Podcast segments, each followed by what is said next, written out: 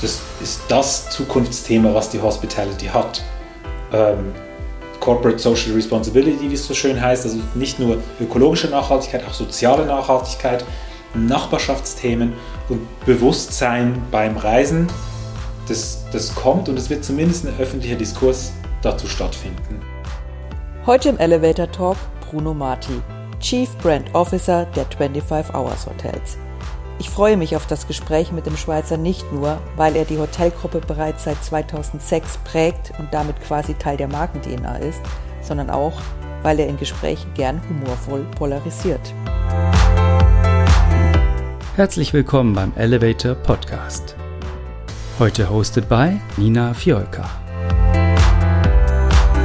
Mit uns im Elevator fährt heute unser Content-Partner Procross einer der führenden Full-Service-Anbieter für Einkauf und Optimierung in der Hotellerie und die Profis in Sachen Einkaufsmanagement, Consulting, Projektmanagement und Digitalisierung. Du willst deinen Einkauf aufs nächste Level bringen? Dann schau unter www.procross.de rein. Die Leistungen der ISO-zertifizierten Einkaufs- und Beratungscompany decken alles ab, was zum gesamten Supply Chain Management gehört. Services, auf die derzeit rund 900 Hotels und Hotelgruppen in acht Ländern Europas vertrauen. Und jetzt geht's los mit unserem Elevator Talk.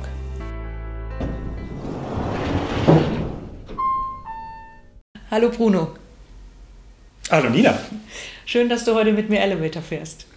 Schön, dass ich mitfahren darf. Du weißt, dass ich normalerweise gerne die Treppe nehme. Ich mag nicht so gerne enge Räume. Das wusste ich nicht. Umso größer die Wertschätzung. Vielen Dank. Sehr gerne. Wir sehen uns heute hier in München und normalerweise erwischt man dich ja zwischen äh, Hamburg und Zürich. Ähm, das, denke ich, war die letzten Monate etwas stillgestanden.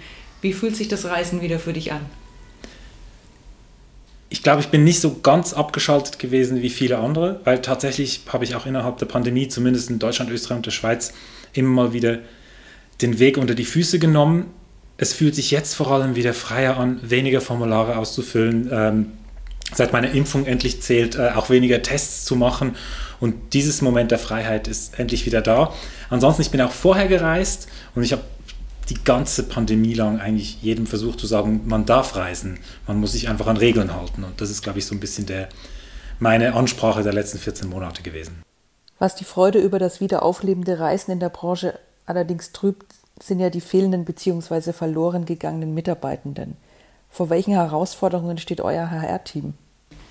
Ja, man darf nicht vergessen, dass auch unsere ganzen HR-Teams, unsere Talent and Culture-Leute, die waren alle auch in Kurzarbeit.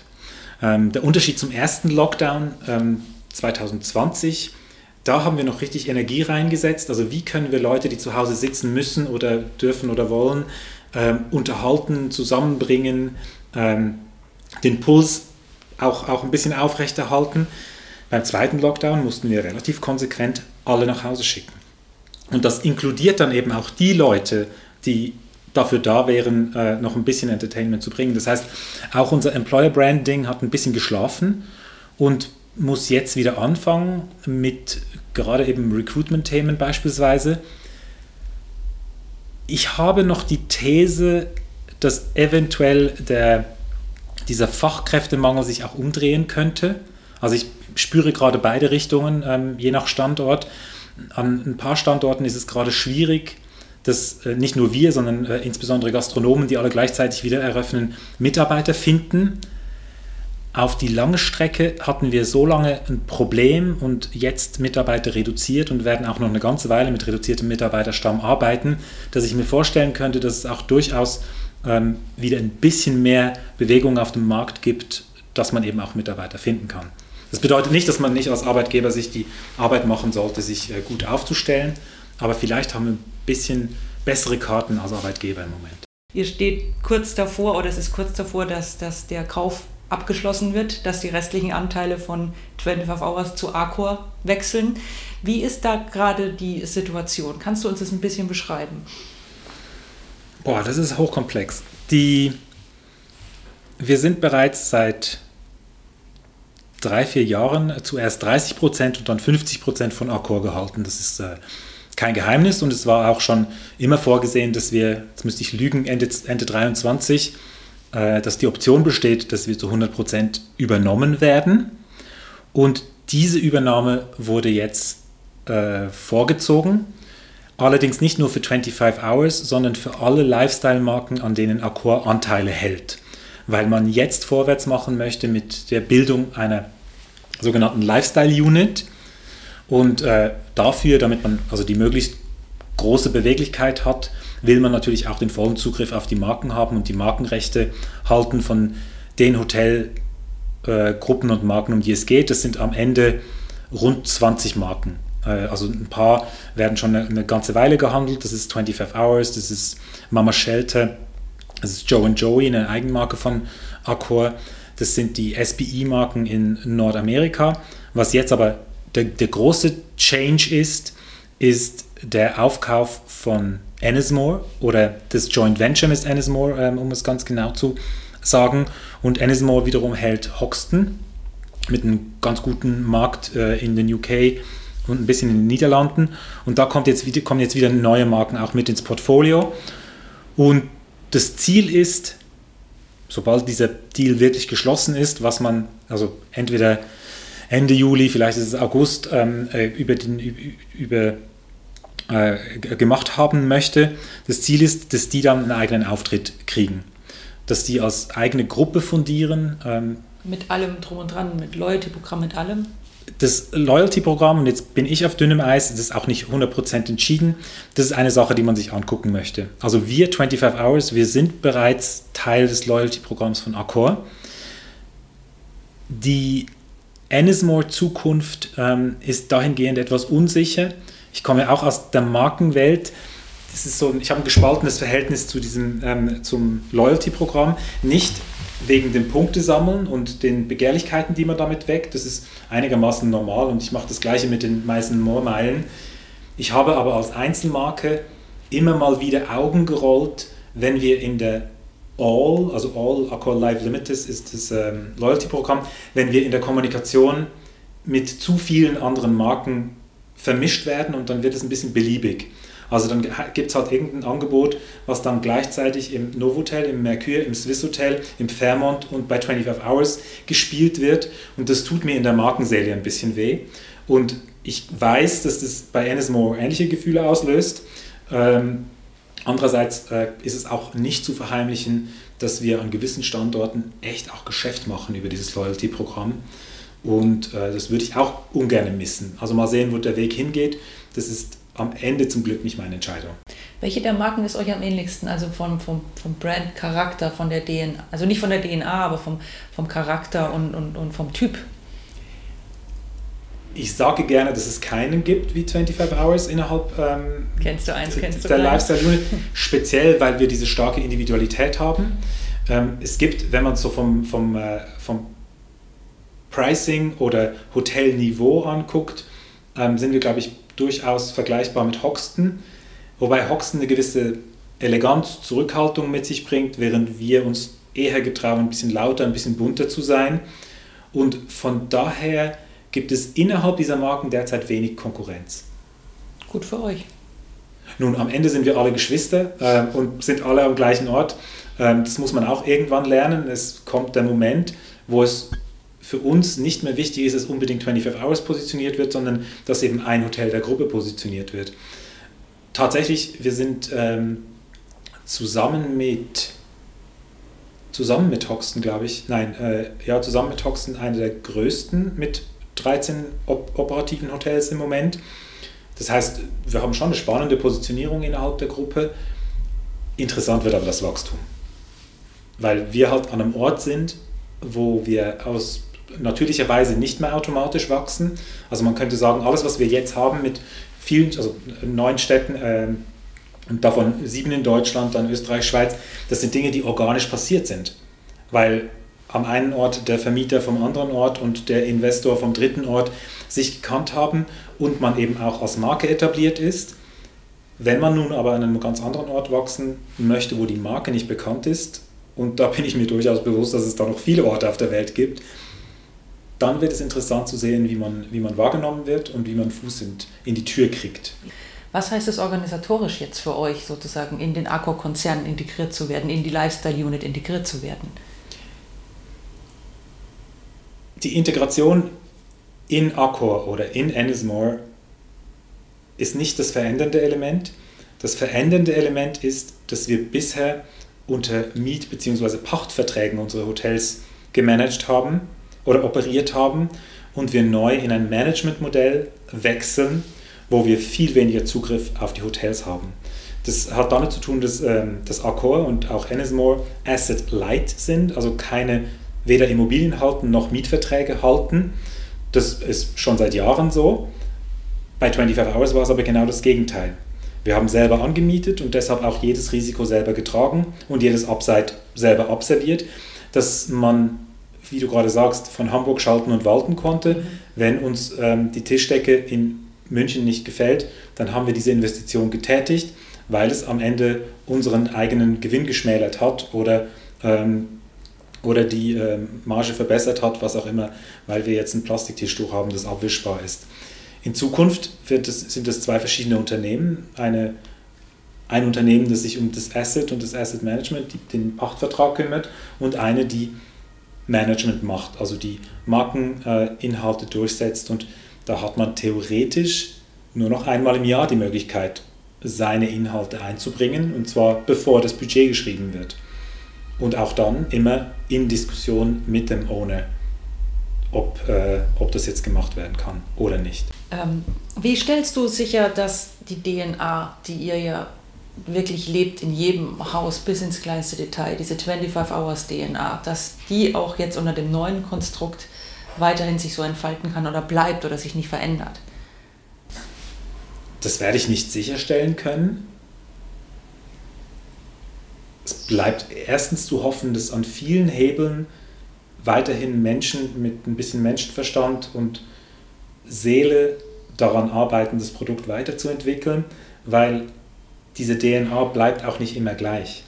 Wir werden immer davon abhängig sein, dass der richtige Hoteldirektor, die richtige Hoteldirektorin in ihrer seiner Position steckt und wir werden im Development immer davon abhängig sein, dass wir den Mut haben, neue Designer zu suchen, neue äh, Berater, neue Partner, und das ist, das, auch das hat eigentlich nichts mit dem neuen Konstrukt zu tun, sondern es ist immer noch die gleiche anstrengende Arbeit. Und wir haben es jetzt für die Hotels, die in der Pipeline sind oder kurz vor der Eröffnung sind, kann ich jetzt garantieren, das ist so, weil wir in Tiefe gerade daran arbeiten.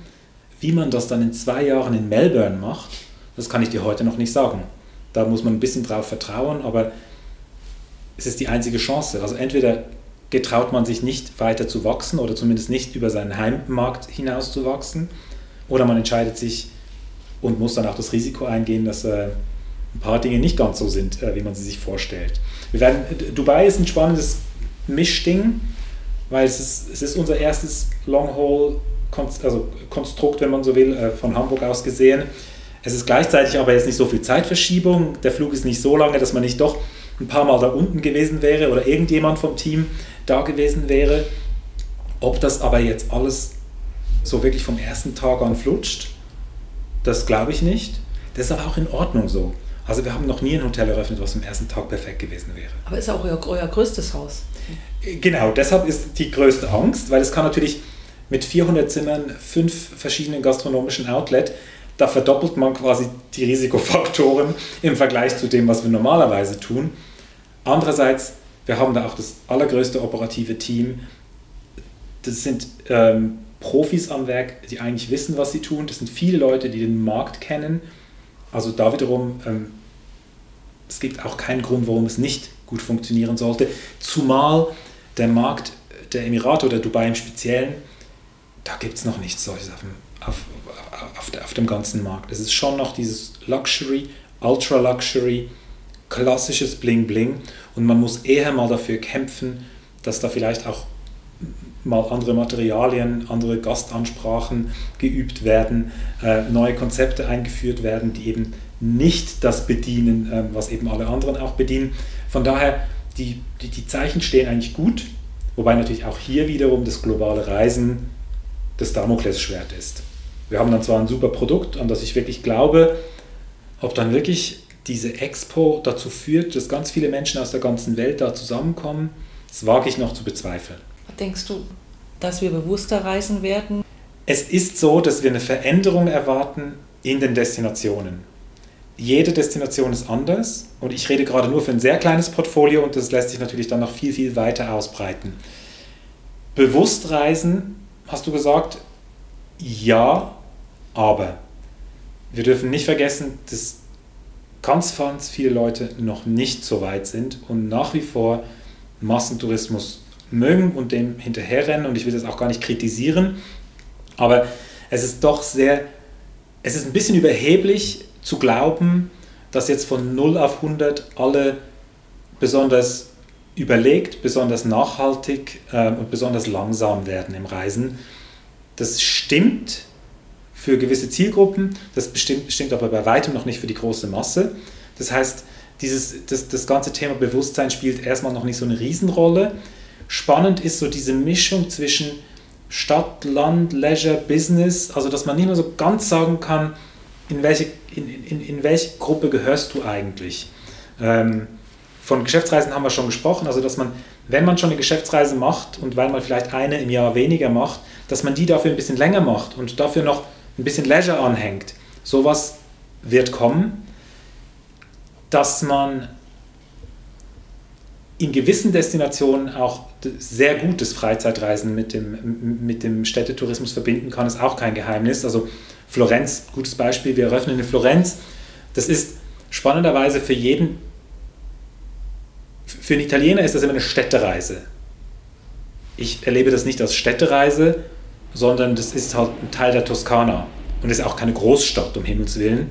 Man kann da gut essen, man kann da übernachten, aber man kann halt genauso gut in die Olivenhaine und Weinberge fahren. Das heißt, das, das geht da gut. Ich selber wohne in Zürich, um Himmels Willen, ich bin in einer halben Stunde im Skigebiet.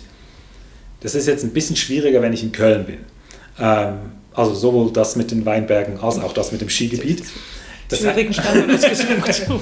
ja, wobei du würdest, du würdest staunen, Köln und Düsseldorf sind gerade unsere besten Häuser.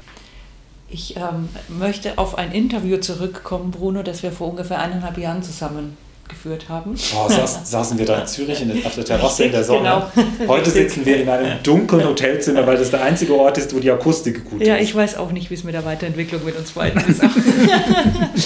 Ähm, wir haben damals über das Thema Storytelling gesprochen und ähm, da fiel von dir der, das Wort Lifestyle. Gesagt, von Lifestyle möchte ich eigentlich gar nicht mehr sprechen. Es gab Storytelling, es gab dann die Lifestyle-Hotels und eigentlich sprechen wir nur noch von Erlebnissen. Jetzt gehört ihr zu einem, zu einem Lifestyle-Gruppe. Wie beurteilst du das? Ist das Konzerndenken? Oh, das, ist, das ist böse, böse, böse. ähm, tatsächlich, ich habe nach wie vor nicht eine Hassliebe, sondern ich hasse das Wort Lifestyle weil es eine leere Worthülse ist und ich könnte mich einmal mehr echauffieren, dass man wirklich von der Zahnpasta bis zur Versicherung alles mit dem Etikett äh, Lifestyle versieht.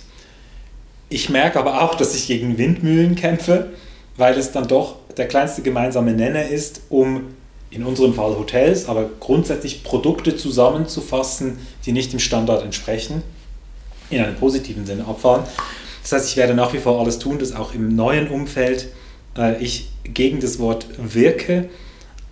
Ach, wenn die Worthülse halt irgendwo im B2C-Bereich rumhängt, dann soll sie es machen. Ähm, ich versuche es zu vermeiden. Aber was du gerade gesagt hast, ist nach wie vor wahr. Es gibt, es gibt dieses Element Storytelling, was so fading out ist und immer weniger vorkommt in Hotels. Ich glaube, dass wir gerade am Höhepunkt der Erlebnisorientierung sind und es ist, wann haben wir uns getroffen, sagst du? Ja, zwei, es war anderthalb Jahre. Vor der Pandemie und du hattest es damals schon vorausgesagt. Ähm, Habe ich die Pandemie vorausgesagt? Nein, Kann ich bitte die Aufnahme von damals nochmal haben? Nein, also wir, wir merken jetzt auch, vielleicht hat es auch ein bisschen mit der Pandemie zu tun. Also wenn man eine Phase hinter sich hat, wo man ein Jahr lang auf jeder Ebene keine Erlebnisse mehr gehabt hat. Übrigens, es muss zweieinhalb Jahre her sein, jetzt wo wir darüber sprechen. Siehst du, aber also wirklich, du hast weder privat noch beruflich noch äh, unterwegs, du hast einfach gar nichts mehr erlebt. Da ist dieses, dieser Ausbruchscharakter, hat man in den letzten paar Wochen ja auch ein paar Mal ähm, gelesen und gesehen, wie dann plötzlich Stadtparks voller Menschen ähm, sind, die da nicht sein sollten, ähm, zu dem Zeitpunkt zumindest dieser Ausbruchscharakter ist da und deshalb sind Erlebnisse von Hotels besonders wichtig. Trotzdem, wenn du mich fragen wolltest, und ich glaube, das wolltest du, was jetzt kommt, also what's the next thing, dann spüre ich da, und das hast du vorhin schon mal erwähnt, da kommt so was Kleines auf uns zu in der Langsamkeit, in der Nachhaltigkeit. Ich bin noch nicht so, ich kann es noch nicht ganz greifen, ich kann daraus noch keine Markenbotschaft machen, aber ich merke, dass eine Veränderung stattfindet. Wie gerade schon gesagt, es, die, die, die Zielgruppen sind noch nicht so groß, dass man da jetzt richtig was draus machen könnte, aber die Bewegung geht dahin. Und das wird uns, das ist das Zukunftsthema, was die Hospitality hat. Ähm, Corporate Social Responsibility, wie es so schön heißt, also nicht nur ökologische Nachhaltigkeit, auch soziale Nachhaltigkeit, Nachbarschaftsthemen und Bewusstsein beim Reisen, das, das kommt und es wird zumindest ein öffentlicher Diskurs dazu stattfinden. Auf der negativen Seite, weil ich gerade so selber darüber reflektiere, dieses ganze Thema Holiday Shaming spielt da auch ein bisschen rein. Also ich weiß nicht, ob wir als Dienstleister von touristischer Infrastruktur irgendwann auch unsere Wordings so anpassen müssen, dass man nicht in diese Kategorie reinfällt. Also man darf halt eben nicht dieses, dieses schnelle, nur erlebnisorientierte Reisen repräsentieren, sondern man muss irgendwie eine Position finden, wo man glaubhaft darstellen kann, dass man eben auch einen Mehrwert bietet. Einen Mehrwert für den Gast, einen Mehrwert für die Nachbarschaft, einen Mehrwert für die Menschheit, wenn du willst. Ähm, das ist ein bisschen hochgegriffen, muss jetzt nicht jeder gleich machen, aber ich glaube, dass wir, da, dass wir diese Verantwortung rausstreichen werden müssen. Das dauert noch ein Weilchen. Wir sind am Rooftop angekommen. Wenn du jetzt eine Traumdestination als Standort für ein 24-Hours-Hotel hättest, worauf blicken wir? Was ist unser Ausblick, wenn wir jetzt zusammen aus dem Elevator aussteigen? Also der Elevator, der geht ja wirklich direkt aufs Rooftop. Also wenn, weißt, wenn die Türe aufgeht, stehst du schon auf der Dachterrasse. Ja. Und eigentlich kriege ich schon einen Drink in die Hand. Die Destinationsfrage ist für mich recht einfach.